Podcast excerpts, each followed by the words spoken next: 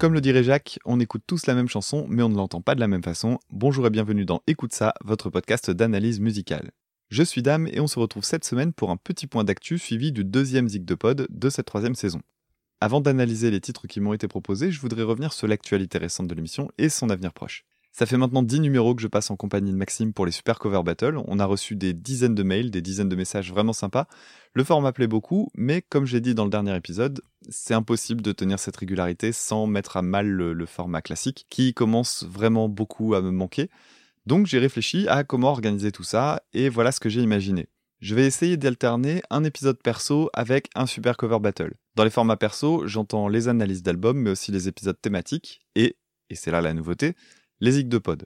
Comme j'aime beaucoup ce format et que je trouve vraiment très cool de mettre un petit peu de lumière sur des podcasts peut-être un petit peu moins connus, après tout on l'a fait pour moi au début, j'ai pensé le continuer non pas comme un format estival, de toute façon ça a été un foirage total de ce côté-là, mais plutôt comme un format pérenne avec une nouveauté. Il y aura à chaque fois certes des titres proposés par les podcasts, mais également un titre proposé par les personnes participant au Tipeee, le financement participatif du podcast. Aussi, aujourd'hui, vous aurez droit donc à trois morceaux proposés par d'autres podcasts, mais aussi un proposé par un auditeur. Alors si ça vous tente, rendez-vous sur tipeee.com slash écoute ça, e c o u t e du 6 ca le lien est dans la description. Pour rappel pour les nouveaux nouvelles, Zig de Pod c'est un format dans lequel j'analyse des titres proposés par d'autres podcasts, ce qui permet de vous présenter de nouvelles émissions à découvrir par le biais de leurs choix musicaux. Pas d'axe d'analyse privilégié, tout dépend de ce que j'entends dans les titres proposés. Je peux aussi bien vous parler d'harmonie que de paroles, de l'histoire du groupe, vous présenter des instruments intéressants et ainsi de suite. Allez, c'est parti, commençons avec le premier titre de la semaine, un morceau qui m'a été proposé par le podcast Culture Ims. Culture est un peu à l'image de son nom, un podcast de pop culture un peu pété. Dans chaque épisode, la team parle d'un sujet différent avec légèreté et humour, enfin, leur humour à eux. Culture Ims m'a proposé d'analyser le titre qui leur sert de générique, un morceau que je connaissais déjà assez bien, Busy Earning, du groupe Jungle.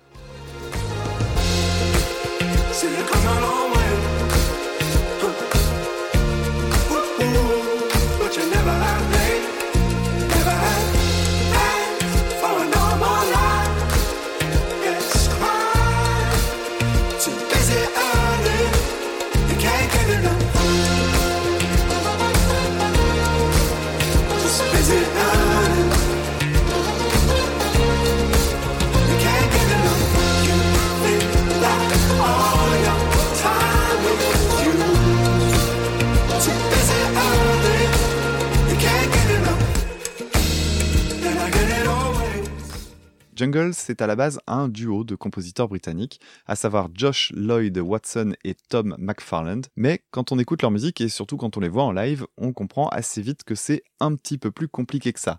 Parce qu'aujourd'hui, ils sont sept. Alors au départ, la musique, c'est une sorte de mélange entre de l'électro assez léger et des influences soul et funk. Donc euh, rien de bien original sur le papier, hein. le mariage de ces deux styles est assez courant depuis euh, notamment l'apparition de groupes comme Daft Punk entre la fin des années 90 et début 2000. Cela dit, ils ont une petite originalité dans ce milieu puisqu'ils n'utilisent pas le moindre sample. Du moins, rien qui ne vienne pas directement de choses qu'ils ont composées eux-mêmes au préalable. Écoutez par exemple cette intro du titre Julia dans laquelle on retrouve vraiment cette esthétique du sample avec des coupes brutales.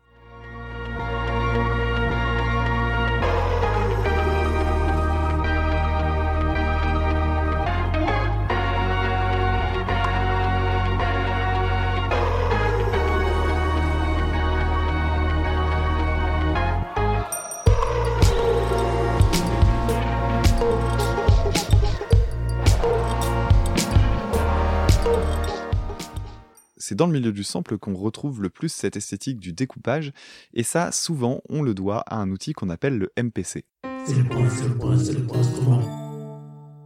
Le MPC, au départ, c'est un outil qui est encore considéré par certains et certaines comme un instrument à part entière. Ça se présente sous la forme d'une sorte de boîtier sur lequel se trouve un certain nombre de pads. Les pads, ce sont des interrupteurs en gomme qui s'activent en tapant dessus. Le principe du MPC est assez simple, on passe un vinyle, un MP3 ou n'importe quel son dans la machine, qui va ainsi permettre de saucissonner le passage choisi, et chaque pad correspondra à un des tronçons réalisés. Si vous coupez par exemple un petit passage musical en quatre morceaux, vous pouvez le rejouer intégralement en tapant au bon moment sur les pads 1 à 4. Mais bon, ça c'est pas le plus amusant. Le plus intéressant, c'est de jouer à découper les choses différentes, plus ou moins longues, et créer de nouvelles choses en passant d'un pad à l'autre. Un des grands noms de l'utilisation du MPC s'appelait Jay Dilla, et pour illustrer le côté saccadé qu'on peut obtenir avec la MPC, ou le MPC, je sais jamais comment on le dit, voici un extrait de son titre High dans lequel il s'amuse à frapper les pads de manière à changer le rythme original. Je vous explique pour que vous en profitiez mieux. On passe au départ d'un titre qui est basé sur une mélodie à trois temps, un petit peu comme une valse. 1, 2, 3, 1, 2, 3. À du binaire classique. 1, 2, 3, 4. Vous allez voir, c'est plutôt malin. Oh, I just fell all apart inside because I hadn't heard that voice in such a long time. I turned around.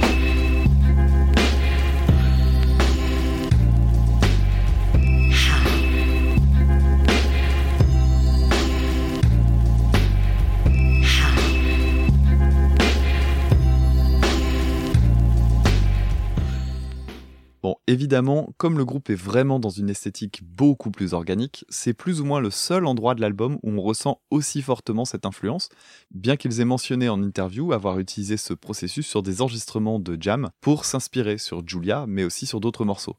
Chez Julia, on entend l'aspect collage parce que le collage fait partie du son, il a été utilisé vraiment comme un MPC, mais dans les autres morceaux, si ça a été utilisé, c'était plutôt en amont et ça a été rejoué ensuite. Donc c'est vraiment un outil qui a plutôt été servi pour inspirer.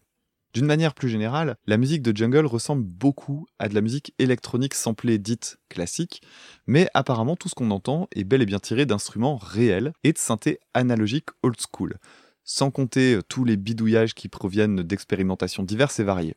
Des pas dans le sable pour créer des textures dans le titre Heat, le cliquetis d'un objet présent dans le studio pour faire une caisse claire sur Lemonade Lake, Bref, c'est une belle façon de créer des sonorités assez uniques qui font pas mal voyager quand on écoute attentivement en cherchant les sons trafiqués.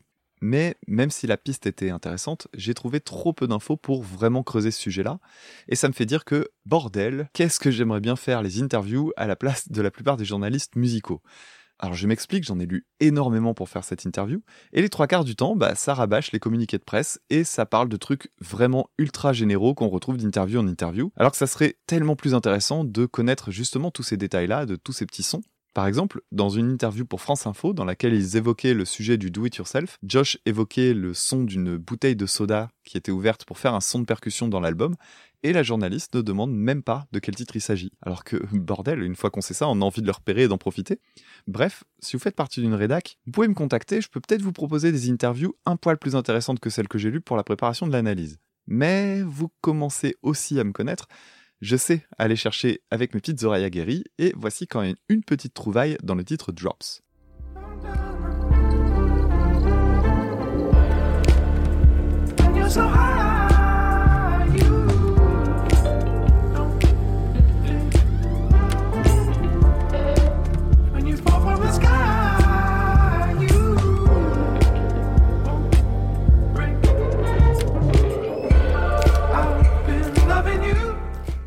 L'avez entendu?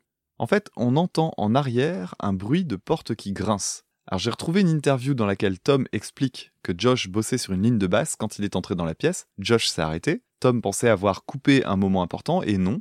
En fait, Josh avait simplement repéré le bruit de la porte et s'est dit que c'était un son intéressant à utiliser. D'ailleurs, c'est ce que j'aime bien dans la mentalité de ces deux gars-là, l'idée de se dire que chaque son, chaque bruit qui nous entoure peut devenir de la musique. Ça a fait un petit peu penser d'ailleurs à la mentalité de Jacques, celui que je cite en intro, qui fait de la musique concrète en utilisant tout un tas d'objets qu'il a autour de lui. Donc pour en revenir à l'interview, il ne mentionne pas le titre. Alors c'est cadeau, et pour la petite histoire, j'ai repéré le bruit lors d'une écoute et je l'ai noté dans un coin. Et l'interview dans laquelle il évoque cette anecdote, c'est la dernière que j'ai lue juste à la fin de la rédaction de cette chronique. Confirmation de mon impression et plutôt un joli coup de bol donc. Si ce groupe m'intrigue personnellement, c'est moins pour sa musique, que j'ai trouvé au final assez générique malgré ses petites originalités, que pour la réussite de leur communication. Jungle a explosé médiatiquement, alors qu'au départ on parle bien de deux gars qui faisaient la musique dans leur coin. Mais grâce à quoi?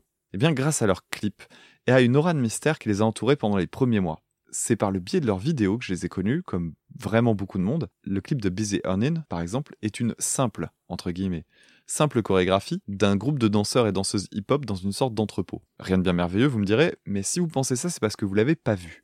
La Corée est magnifique. Chaque personne danse avec une intensité folle, en bouffant la caméra des yeux. On sent de la rage, de l'envie, c'est super beau. D'ailleurs, les paroles de la chanson sont plutôt acides et le clip illustre avec ironie ce qui est dit.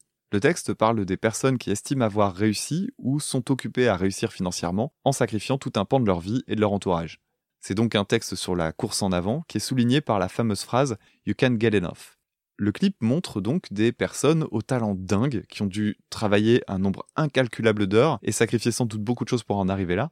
Et ça donne un aspect un poil cynique, surtout au moment du dernier plan qui montre le groupe sur un fond doré. Et métaphoriquement, ça pourrait illustrer cette fameuse réussite. Ce clip a eu énormément de succès à sa sortie, mais c'était pas leur premier essai. Avant ça, il y a eu deux autres singles, eux aussi illustrés par des vidéos de danse. Le premier, c'était celui de la chanson Platoon.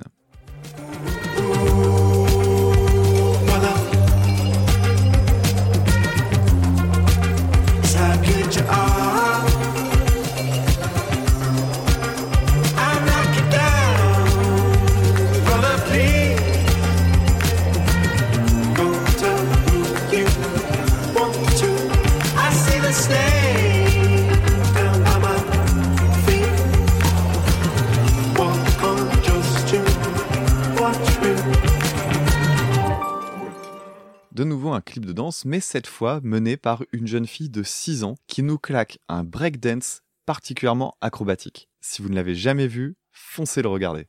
J'ai mené ma petite enquête et cette jeune fille qui a grandi depuis s'appelle Tara, elle est anglaise et elle fait régulièrement des gros concours pour les jeunes danseurs et danseuses qui prennent la forme de battle.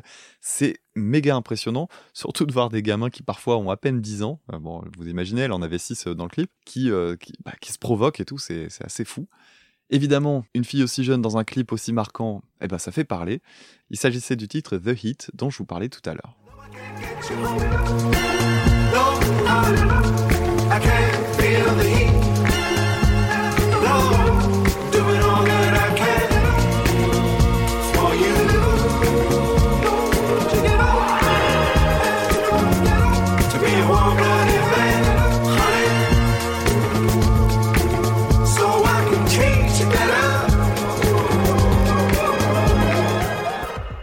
Dans ce clip-ci, on voit deux danseurs effectuer de nouveau une chorégraphie, mais cette fois sur des patins roulettes. Et si j'en viens à ce clip précisément, c'est parce qu'il a semé le doute quant à l'identité de Tom et Josh. Pas mal de monde à la sortie a pensé qu'enfin on avait devant nous les deux membres du groupe. Pas uniquement à cause du clip, mais aussi parce que les photos de presse qui circulaient étaient celles tirées de la vidéo, et que le raccourci s'est fait assez naturellement. Et au final, ils ont fini par apparaître publiquement, et ce sont deux gars tout à fait banals qui sont apparus. En live, si vous connaissez pas le groupe, c'est assez difficile de trouver qui sont les têtes pensantes du projet parce qu'ils se mettent pas vraiment en avant. Et c'est pareil dans les clips actuels où on retrouve parfois de nombreux groupes de danse ou le groupe dans son intégralité. En fait, il semble qu'ils souhaitaient pas se mettre en avant tant que ça à l'époque de la sortie des singles, en laissant la musique parler pour eux, et encore maintenant, dès qu'ils peuvent parler des personnes qui les entourent, ils le font, notamment pour tout cet aspect chorégraphie, et ils ont une vraie modestie par rapport à leur travail, c'est assez intéressant. Alors, malgré toute la sympathie que je leur il s'agit quand même pour moi d'un groupe à clips, un petit peu comme les OK Go dans un autre registre. J'ai écouté l'album pour parler d'eux, je me suis assez vite rendu compte de très très gros tics de composition qui deviennent même de méchantes redondances. Les lignes de basse, qui sont pourtant les assises des morceaux, se ressemblent très très souvent, avec des descentes chromatiques en veux-tu en voilà, des petits rebonds à l'octave super convenus. En fait, le bassiste, il joue de la basse un petit peu comme le ferait un guitariste. Alors, oui, ça passe, c'est agréable sur un titre ou deux, ou alors en fond, et c'est vrai que les singles, ils sont super bien, mais pour ce qui est d'un album entier, franchement, ça reste à voir. Alors, ça veut pas dire que c'est mauvais, je me garderai bien d'en juger, mais ça tient pas si bien la distance que ça, sauf en live, où le groupe a vraiment l'air de s'épanouir et de se faire plaisir. Je me demande même si c'est pas la meilleure façon de vous y intéresser, surtout qu'on en trouve de très très bien filmés sur YouTube. Voilà pour ce que j'avais à dire à propos de Jungle. Merci beaucoup à Culture Ims pour cette proposition qui m'aura permis de creuser un petit peu le sujet. On continue avec un titre proposé par le podcast Rollcast. Rollcast, c'est du jeu de rôle pour raconter des histoires. Ils essaient de mélanger podcast de jeux de rôle, de potes et de fiction, et paf, ça fait Rollcast. L'immersion est un élément essentiel, alors on oublie les lancers des répétitions avec des calculs dans tous les sens, l'histoire se déroule dans les oreilles comme si vous y étiez. Ils sont quatre, et à chaque fois, il y a un invité. L'équipe de Rollcast m'a proposé un titre d'un compositeur que j'aime énormément, tout en n'étant pas du tout spécialiste de sa discographie, quelqu'un dont je me sens très proche en termes de composition, il s'agit de Philippe Glass. Philip Glass, c'est un nom qui revient très très souvent dès qu'on aborde la question de la musique minimaliste, puisqu'il est souvent présenté comme un des grands noms de ce style aux côtés de Steve Reich. Et à titre personnel, pour parler de quelqu'un que tout le monde connaît, j'ajouterai Jan Tiersen, qui partage avec lui pas mal de points communs. Il existe plusieurs courants dans le minimalisme, mais celui qui définit le mieux le travail de Glass serait celui du minimalisme répétitif. La plupart de ses musiques sont basées sur des idées vraiment très simples harmoniquement, la plupart du temps basées sur des arpèges d'accords sans véritable altération, qu'il va manipuler dans tous les sens possibles. Il va épuiser toutes les combinaisons imaginables, et ça s'arrête. Si vous ne savez pas à quoi ressemble sa musique, voici un extrait d'une des compositions que je préfère, une des plus connues aussi, et qui permet de cerner ce dont je viens de parler, le titre Truman Sleeps, issu de la BO du merveilleux film de Peter Weir, The Truman Show.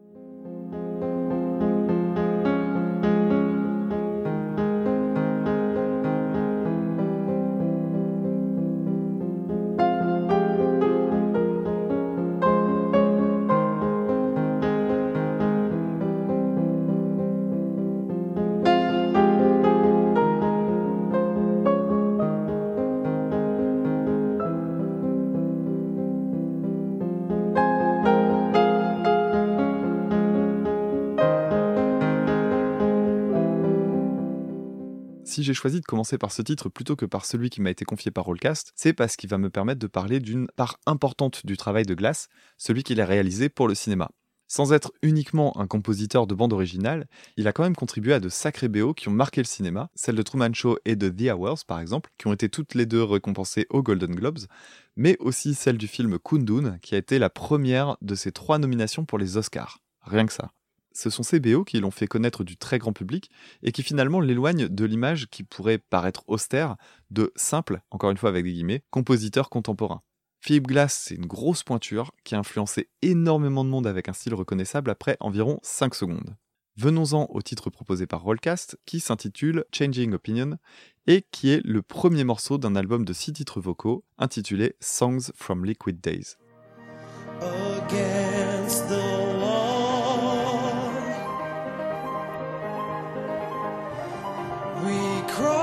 stop.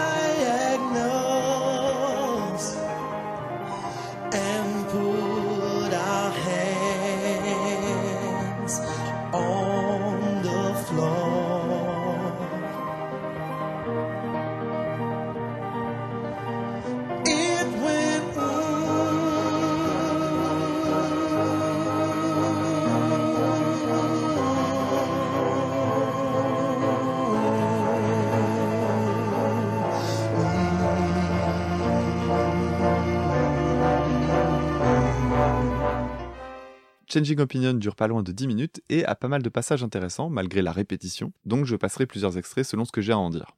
Cet album est un peu particulier parce qu'il n'est pas uniquement instrumental, et qu'il y a du fait pas mal d'intervenants et d'intervenantes. Alors je vais pas en faire la liste, hein, on n'est pas là pour faire du Wikipédia, donc on va juste mentionner le chanteur sur la piste que vous venez d'entendre, Bernard Howler, que vous connaissez peut-être déjà pour être un proche des Rolling Stones, puisqu'il les accompagne en groupe comme dans les projets solos de Keith Richards et Mick Jagger depuis pas mal d'années. C'est un requin de studio qui a collaboré avec énormément de monde, mais c'est pas le seul grand nom qui a travaillé sur ce titre, puisque les paroles ont été écrites par Paul Simon, camarade d'Art Garfunkel dans le fameux duo qui a marqué les années 60. Les paroles sont assez étonnantes quand on entend la dramaturgie de la musique. Le sujet est celui d'un bruit, une sorte de bourdonnement qui se fait entendre dans une pièce et dont on cherche l'origine. On commence par une approche très concrète, avec la fouille de l'endroit, en évoquant le bruit d'un frigo, avant d'aller dans une lecture plus métaphorique, le bruit étant le signe d'un changement d'opinion, le changing opinion du titre, ou d'une prière.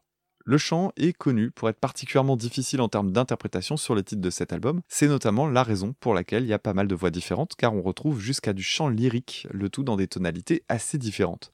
Mais plutôt que de m'étendre sur les paroles, cette musique est l'occasion rêvée de disséquer la façon d'écrire de Philip Glass. En plus, celle-là recèle de plein de petites choses astucieuses, alors allons-y.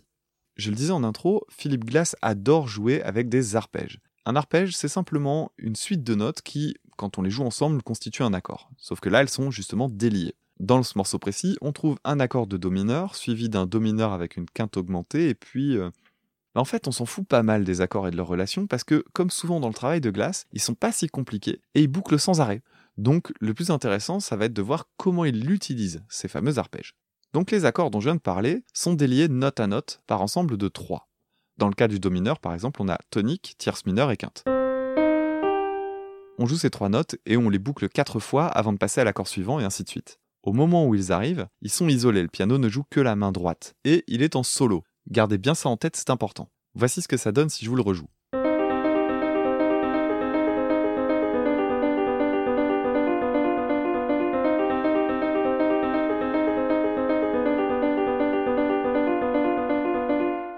Alors si on s'amusait à compter tout ça, on se dirait, ok, groupe de trois notes, avec la tête qui tape sur la première de chaque série, on est donc en triolet, un rythme ternaire sur quatre temps, puisque j'ai quatre fois chaque motif.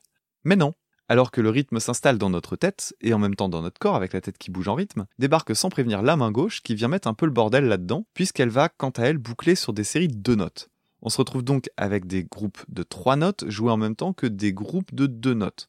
Un découpage différent de la même durée, on appelle ça un polyrythme.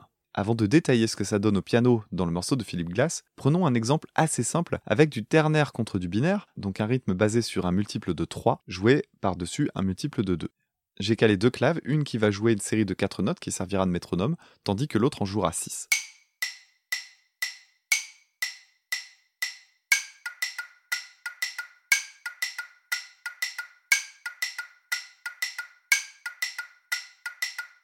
Ça, c'est le niveau débutant du polyrythme. Le rapport mathématique entre 2 et 3 est assez simple.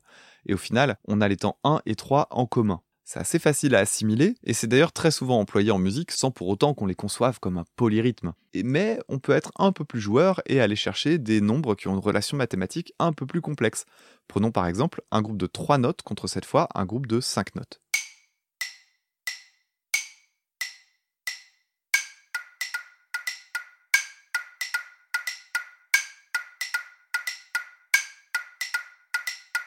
Vous entendez comme c'est perturbant? Eh bien en fait, aujourd'hui c'est quelque chose qui a plutôt le vent en poupe et les groupes qui s'amusent avec ce genre de concept ont explosé entre la fin des années 2000 et le début des années 2010 avec notamment l'émergence de nouveaux canaux de communication qui ont donné de la visibilité aux groupes expérimentaux. Donc le morceau de Philippe Glass peut être interprété avec cette mélodie rapide comme référence pour hocher la tête. C'est ce qui m'est arrivé et mon cerveau s'est instantanément imprégné de groupements de 3. Donc en ce qui me concerne, je compte la musique rapidement sur un tempo de 160 ce qui donnerait ceci avec un métronome.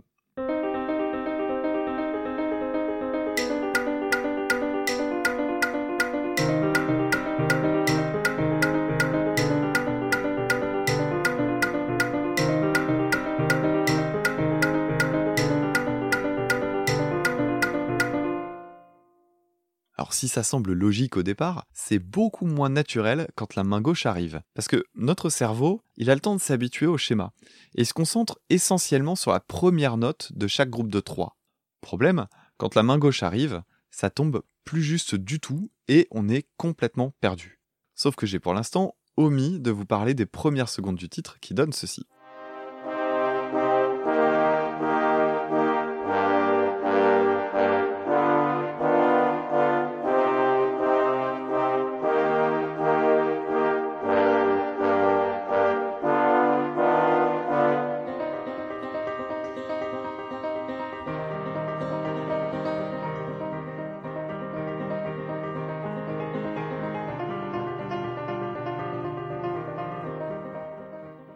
Cette ligne jouée par les cuivres donne en fait le véritable tempo du titre, qui est aux alentours de 120. Sauf que l'arrivée du piano est très très perturbante en termes de ressenti de pulsation. D'abord parce que les cuivres jouent en binaire. Ils arrivent avec des séries de 4 notes. Puis ils s'arrêtent net. À ce moment-là, c'est le piano qui enchaîne avec des séries de 3 notes. Donc on passe en ternaire. Et ensuite arrive la fameuse main gauche qui revient en binaire. Sauf que, et là, on pouvait pas s'en rendre compte avant, les cuivres jouaient sur des séries de 4 notes. On avait donc installé des mesures qui duraient 4 temps. Et quand la main gauche du piano arrive, elle ne joue plus que des séries de 3 temps.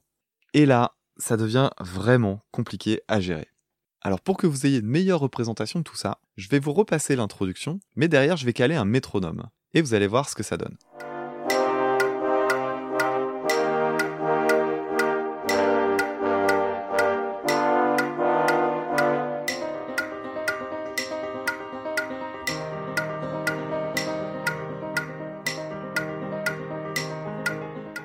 Alors tout ce que je viens de vous expliquer, c'est typiquement le genre de problème auquel on se confronte quand il s'agit de relever une partition. La plupart du temps, le tempo, les types de mesures sont assez faciles à repérer, mais ici, je me suis vraiment fait surprendre, et en écrivant l'analyse, je pense que tout est volontaire, même si Philippe Glass n'est pas connu pour être quelqu'un qui intellectualise beaucoup sa musique.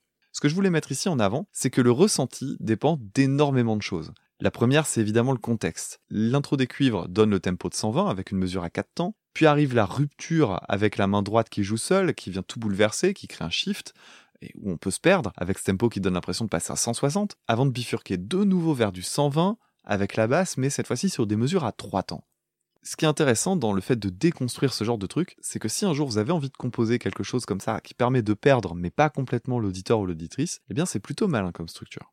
Au sujet du passage à 160, peut-être que vous l'avez d'ailleurs pas du tout perçu de cette manière. En fait, ça dépend vraiment de vous. J'ai personnellement tendance, quand j'écoute de la musique, à tout découper rapidement et bouger la tête au double du rythme, ou alors comme ici à me baser sur le rythme de la partie la plus vive. Et en fait, je suis pas le seul. D'abord, c'est peut-être votre cas aussi, et c'est aussi notamment ce que font Tom York et Johnny Greenwood de Radiohead pendant leur live. Je vous invite à prêter attention à leur gestuelle sur scène, qui est souvent bien plus rapide que le tempo réel, des fois ça fait des trucs un peu étonnants. Pas de polyrythme chez eux, la plupart du temps, mais simplement un dédoublement de la pulsation. Un dernier point dans le titre Changing Opinion qui ajoute encore un peu de confusion, parce que bon, c'est bien connu, on n'en avait pas assez, l'arrivée d'une flûte traversière qui va jouer sur le même modèle que la main droite, et donc au même rythme, mais sur un ensemble de 6 notes. Là, toutes les notes tombent exactement sur celle de la main droite, évidemment, mais le ressenti de ces trois lignes qui cohabitent rend son arrivée assez étonnante. Écoutez ce passage.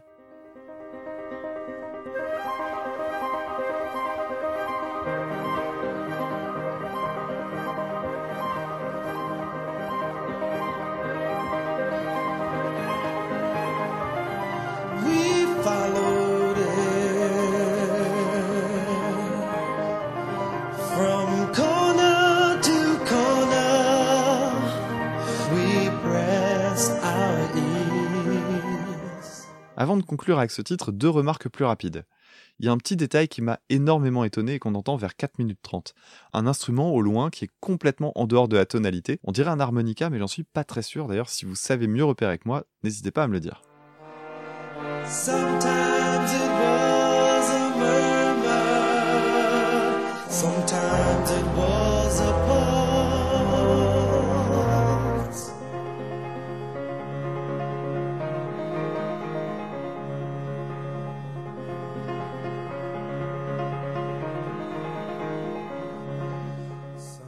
Aucune certitude sur la volonté derrière cette fausseté, mais on peut imaginer que ça vient soit ajouter à la tension apparue juste avant avec les cuivres, comme pour ne pas la relâcher complètement, ou alors c'est en lien avec les paroles pour souligner une sorte de folie qui s'installe à cause du bruit qui obsède le personnage. À voir. Et un tout dernier point, ce morceau, dès les premières secondes avec les cuivres, m'a terriblement rappelé le titre Iron de Woodkid.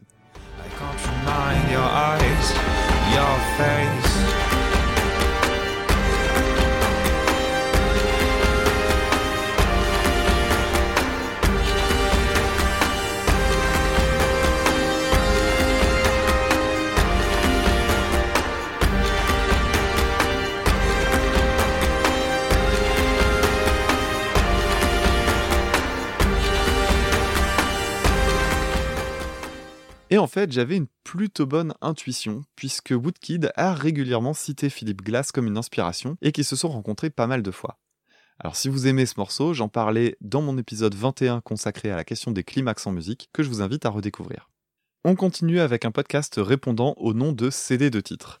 CD de titres, c'est un podcast musical qui vous replonge dans les années 96 à 2003, c'est précis, soit les années d'adolescence de son auteur. Dans chaque épisode, découvrez ou redécouvrez un titre marquant ou plus anecdotique qui vous rappellera la douce époque des CD de titres. Vous savez, ces petits trucs en carton. Dans ce podcast, aucune chanson n'est un plaisir coupable, mais chacune a marqué l'histoire de la pop à sa manière. Et fidèle à cette thématique, Loïc m'a proposé un titre de 2003 qui m'aurait fait fuir à toutes jambes à l'époque, puisqu'il s'agit d'un girls band. Et ce girls band est moins connu que leurs homologues épicés qui avaient sévi un peu plus tôt, puisqu'il s'agit des Sugar Babes. Enfin, Sugar Babes deuxième version, parce que le groupe n'a pas arrêté de changer, tant et si bien qu'elles font partie de cette rare poignée de formations à avoir atteint un stade un peu spécial, à savoir celui où il n'y a plus aucun membre originel.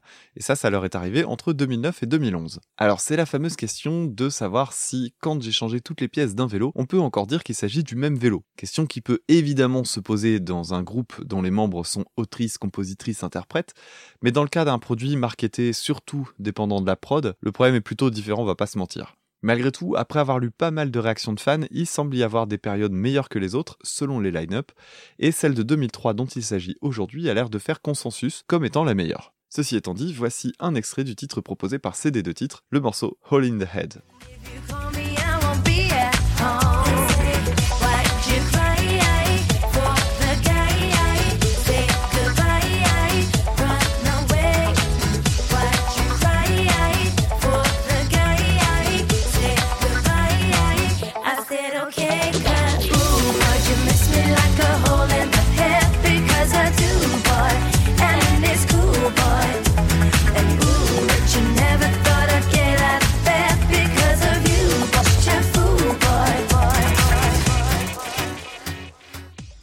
Première question que je me suis posée est celle du titre.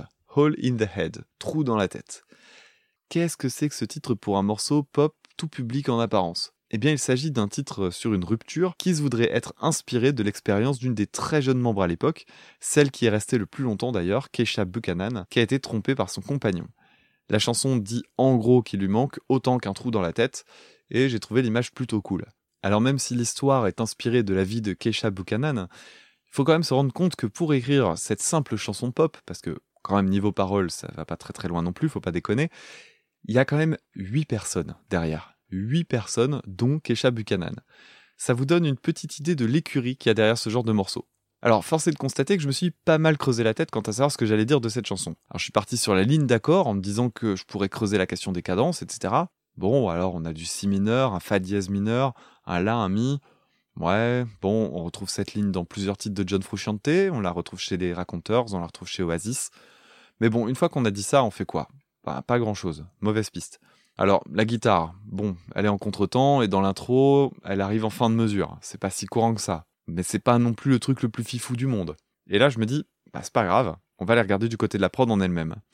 Après tout, les Sugar Babes sont produites par un certain Brian Higgins, qui est derrière la chanson Believe de Cher, quelques trucs de Danny et Kylie Minogue, Natasha Atlas, dont on a parlé dans Super Cover Battle avec Maxime, etc., etc. Donc il y avait quelque chose à creuser de ce côté-là.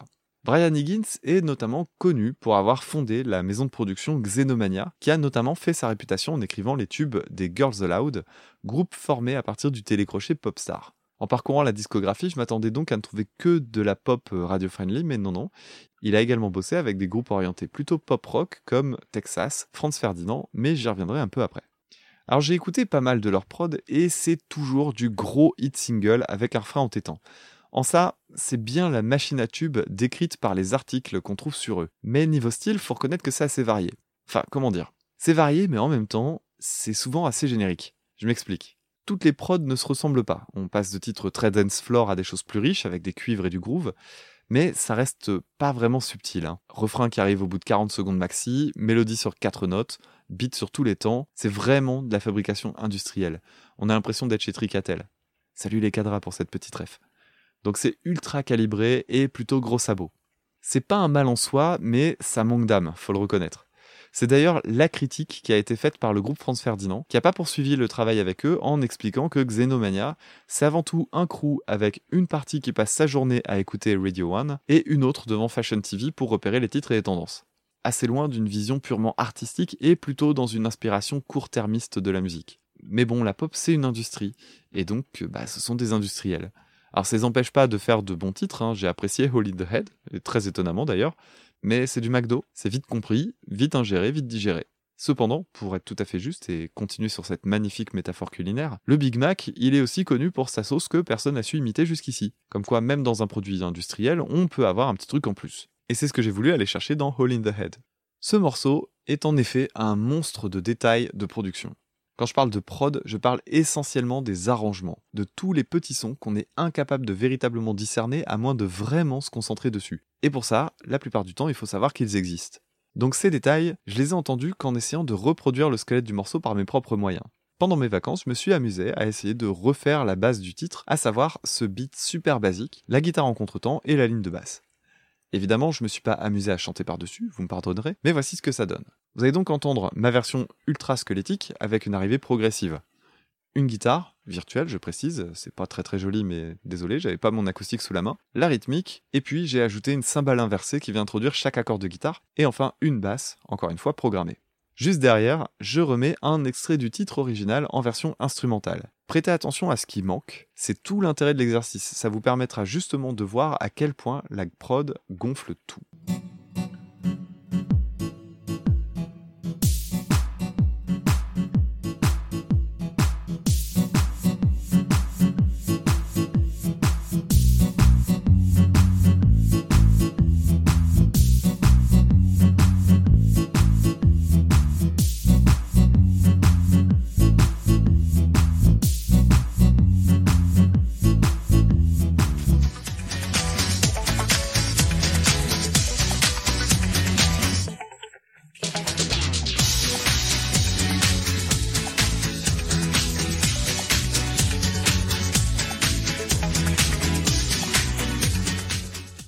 Vais pas faire la liste de tout ce qui manquait chez moi, mais on a quand même des percussions en plus euh, avec un son type maracas, une ou deux couches de synthé, une sorte de qui passe d'une oreille à l'autre, des claps, une guitare électrique. Bref, une armée de choses qui s'ajoutent à la base et qui montrent le boulot incroyable qu'il y a derrière ce genre d'instru. Boulot qui, soit dit en passant, passe allègrement à la trappe, décompose les voix par-dessus qui elles-mêmes sont très très chargées. Autre détail qui montre que les personnes derrière ce genre de prod mettent du soin dans leur boulot, les premières secondes avec ce thème.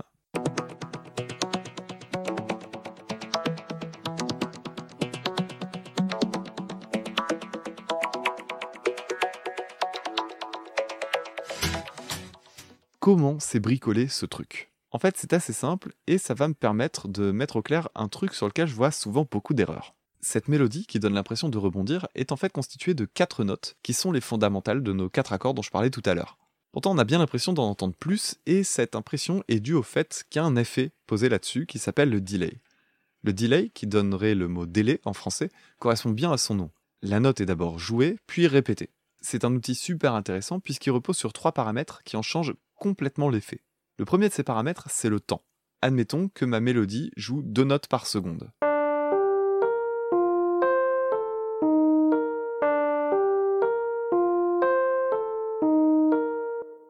Si je cale le delay sur cette fréquence, il répétera la première note en même temps que je jouerai la seconde, puis la seconde pendant que je jouerai la troisième, ainsi de suite.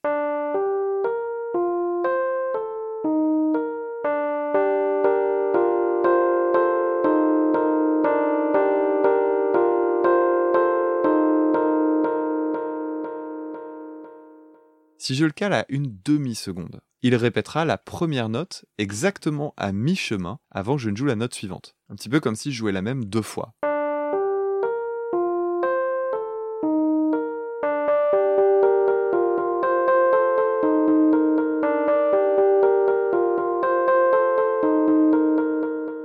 Mais ici, c'est pas comme ça qu'il est réglé. Il l'est de façon à ce que la note 1 soit répétée entre la note 2 et la note 3 la note 2 entre la 3 et la 4 et ainsi de suite.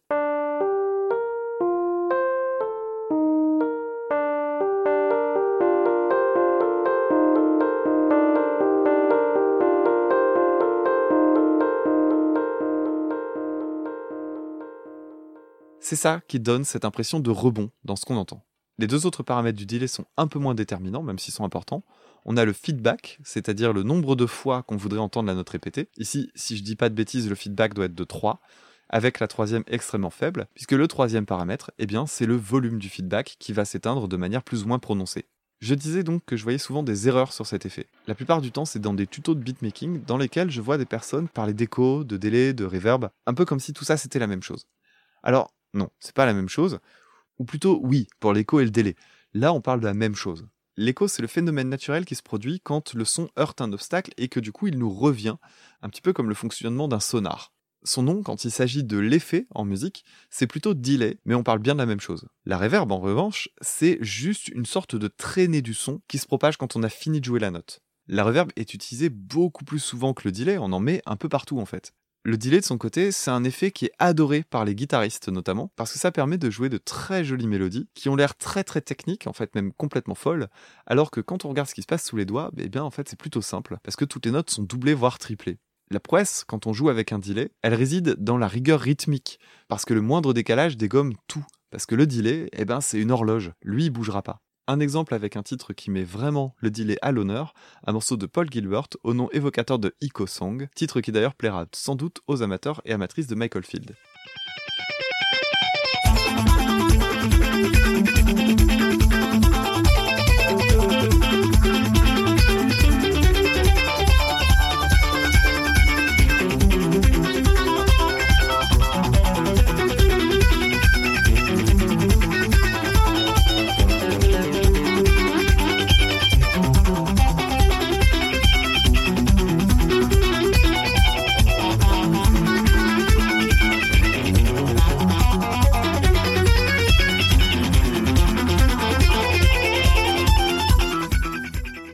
Ce délai est donc à la fois très simple sur son principe et en fait assez subtil à utiliser, même sur une intro aussi basique que celle des Sugar Babes. Déjà, je tiens à préciser, j'ai pas réussi à le refaire à l'identique, parce qu'il est vraiment pas simple de discerner ce qui est joué de ce qui relève de l'écho, sans compter la dynamique plus le son employé. Bref, j'ai abandonné l'idée de le faire, mais si vous voulez entendre l'étendue des dégâts ou la difficulté de reprendre ce genre de choses, voici un petit montage de version karaoké que j'ai retrouvé. Vous allez voir, c'est pas génial, pourtant dans la plupart des cas, le reste de la chanson était vraiment pas si mal foutu.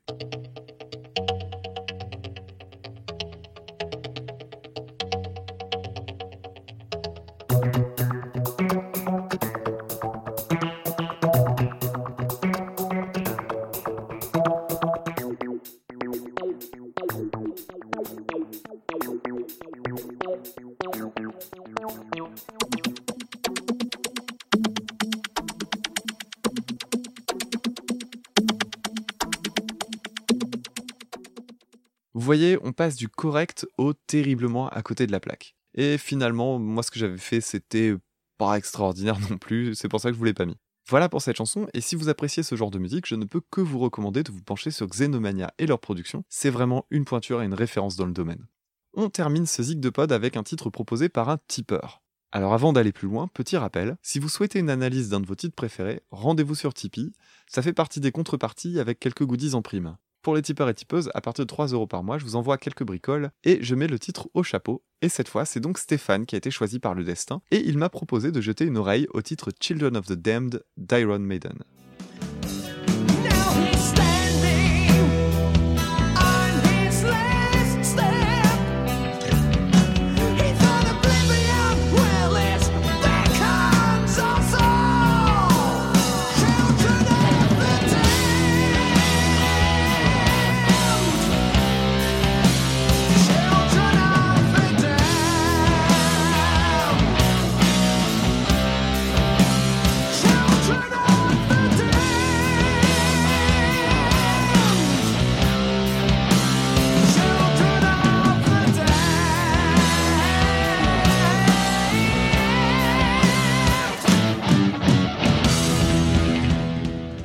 Iron Maiden, c'est ce groupe phare de la scène heavy metal, ou plus précisément de la New Wave of British Heavy Metal, scène britannique qui vient voler la vedette au hard rock des Led Zeppelin et autres Deep Purple. Vers la fin des années 70, début 80, arrive donc Maiden, mais aussi Motorhead et pas mal d'autres groupes qui vont balayer le rock à papa. Dorénavant, le son sera plus dense, les rythmes plus rapides, avec une prédominance d'accords de quinte hérités de la simplicité du punk, tout en mettant l'accent sur la mélodie et en poussant les curseurs sur le côté le plus épique avec des titres longs et progressifs.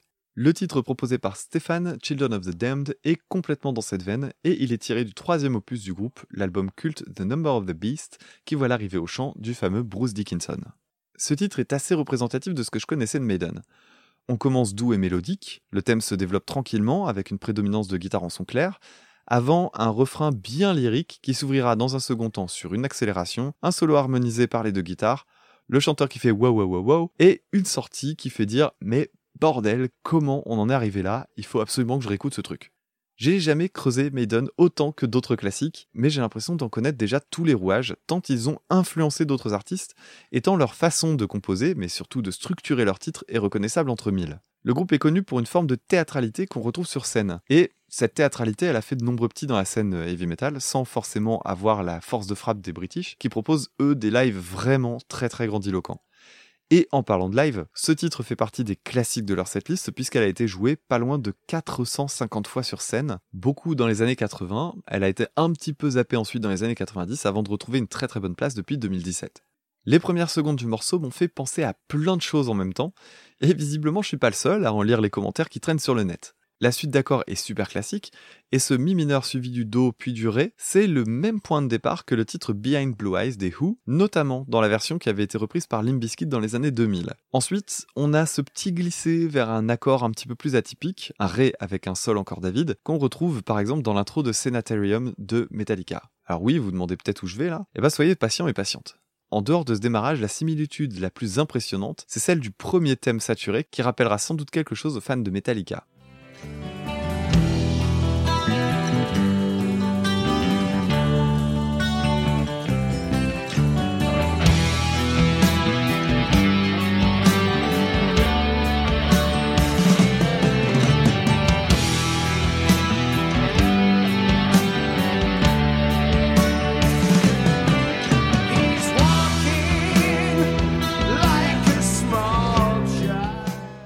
Vous trouvez pas que ça rappelle vraiment fort le lancement de The Unforgiven 2 qu'on retrouve sur l'album Reload?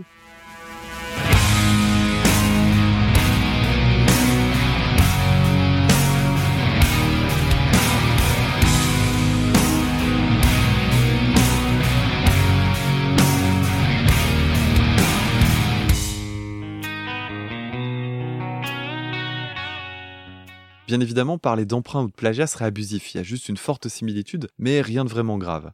Mettons tout ça de côté pour le moment, je vous en reparle dans quelques minutes. Iron Maiden, c'est un groupe qui a des sonorités signatures, des choses qu'ils définissent vraiment. J'évoquais les structures et les wow wow wow, mais parmi les ingrédients les plus marquants, on a aussi le rythme de galop, quasi absent dans ce titre-là, donc je me le garde pour plus tard, et les harmonisations de guitare au moment des solos. C'est d'ailleurs une des choses que je préfère dans ce type de musique. Les solos sont la plupart du temps très écrits, et en live, ils sont rejoués, si ce n'est à la note près, relativement proches de ce qu'ils sont sur album. Alors, on me rétorquera que le solo c'est le moment de liberté dans un morceau, et oui, ça peut l'être, mais ça c'est qu'une vision du solo. Dans mon cas, je préfère voir ça comme un moment où on laisse les instruments chanter. Et ici, c'est typiquement un solo très écrit et vraiment agréable, surtout qui cache une petite technique que j'aime beaucoup.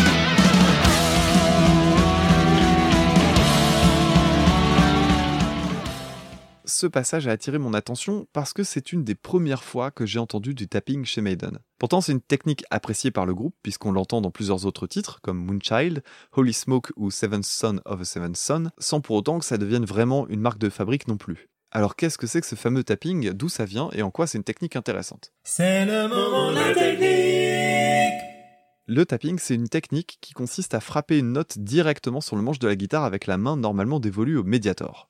Oui, c'est bien beau, mais pourquoi s'embêter à faire ça alors qu'en principe 4 doigts pour 6 cordes sur 21, 22, voire 24 cases, c'est déjà un peu le bordel? Eh bien d'abord, ça va permettre de jouer ensemble des notes trop éloignées sur le manche et créer des écarts intéressants en termes de hauteur de notes. Mais pour ça, on peut aussi changer de corde, c'est d'ailleurs pour ça qu'il y en a plusieurs. Oui, mais le tapping va permettre de fluidifier le jeu et de jouer ces notes bien plus vite ensemble. C'est ce qu'on appelle une technique de legato, c'est-à-dire que les notes vont sonner de façon liée. Dans le cas de ce morceau, on souhaite entendre rapidement des notes jouées dans les cases 12, 15, 19 et 20. On va même avoir des écarts un peu plus grands entre la case 10 et la case 20. Gros écarts donc surtout à cette vitesse. Donc la main gauche, elle va faire un truc tout bête, c'est qu'elle va jouer juste les notes qui sont dans les cases 12 et 15, puis après elle va se déplacer pour faire les notes en cases 10 et 13. Et la main droite, quant à elle, va avancer vers le manche pour venir frapper les notes en cases 20 et 19, entre chaque série de deux notes de la main gauche. Voici donc les notes jouées par la main gauche.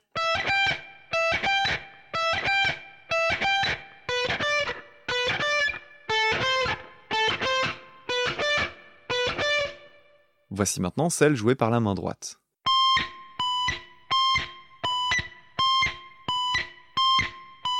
Et voici lentement ce que ça donne quand on enchaîne tout ça avec un petit peu de tapping.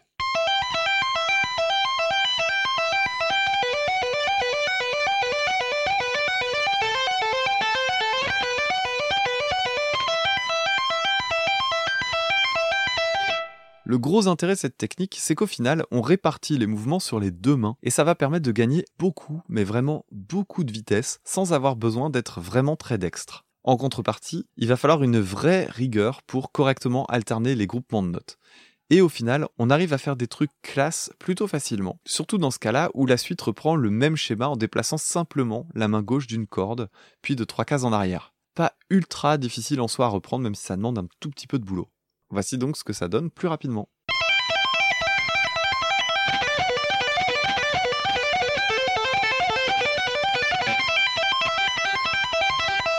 Autre détail qui a son importance, le guitariste joue les notes tapées non pas avec son doigt, comme je l'ai fait moi, mais avec la tranche de son médiator, et ça, ça va donner un son un peu plus claquant. C'est ce qui explique aussi que certaines personnes rapprochent ce solo de celui de One de Metallica qui utilise la même technique. L'avantage est non seulement sonore, puisque ça change le son de l'attaque, mais aussi pragmatique, parce que ça va permettre de revenir bien plus rapidement à un jeu classique. Et oui, parce que quand on va commencer à faire du tapping, eh bien le médiator, il va venir se glisser dans le pli du majeur. Donc là, au moins, en tapant avec la tranche du médiator, on n'a pas besoin de faire une petite manipulation. Voici ce que donne donc l'utilisation du tapping dans le solo One de Metallica.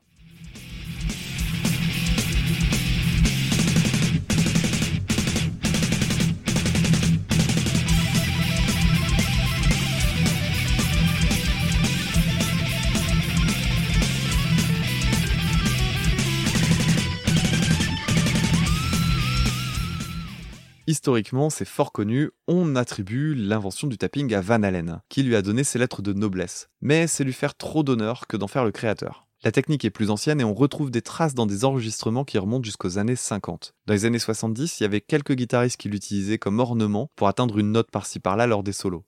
C'était à ce moment-là plutôt une sorte de geste scénique, un petit peu comme le windmill. Vous savez, ce mouvement de bras du guitariste des Who, de Pete Townsend. Mais c'était pas vraiment un principe de composition en tant que tel. C'est bien Van Allen qui va développer cette technique qui est aujourd'hui parmi les outils essentiels de la pratique de la guitare lead. Voilà pour ce que m'a évoqué ce titre. Mais j'avais promis que je reviendrais sur les ressemblances. Alors j'ai pris quelques minutes pour vous faire un bricolage de l'enfer. Alors attention, je préviens, c'est un peu dégueu, c'est le Frankenstein du montage audio, mais voici l'intro de Children of the Damned par le groupe Metallic Biscuit.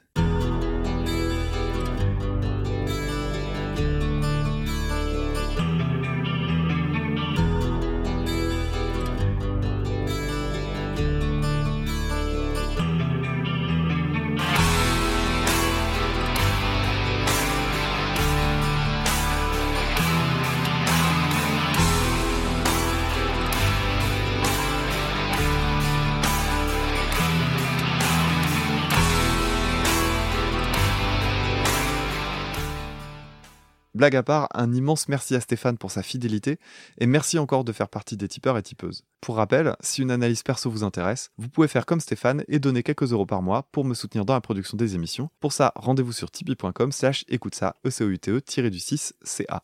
Voilà pour ce nouveau Zig de Pod. La prochaine fois que je vous retrouve, ça sera pour un super cover battle avec l'ami Maxime, puis devrait suivre soit une analyse que j'ai en tête depuis un bon moment, soit un épisode thématique que j'ai déjà quasi terminé et qui est bien costaud. Quoi qu'il arrive, je suis de retour avec mes épisodes classiques et ça fait un bien fou. J'espère que ça vous fait plaisir également. Et si c'est le cas, n'hésitez pas à le crier sur Apple Podcast ou via les réseaux sociaux, notamment Twitter, où vous pouvez me retrouver avec le hat écoute ça ECOU-du-bas. C'est grâce à vos retours et aux bouches à oreille que le podcast fonctionne, donc merci à vous toutes et tous de m'écouter, toujours plus nombreux et nombreuses. On se retrouve dans quelques jours pour la suite d'écoute ça. À très bientôt. Salut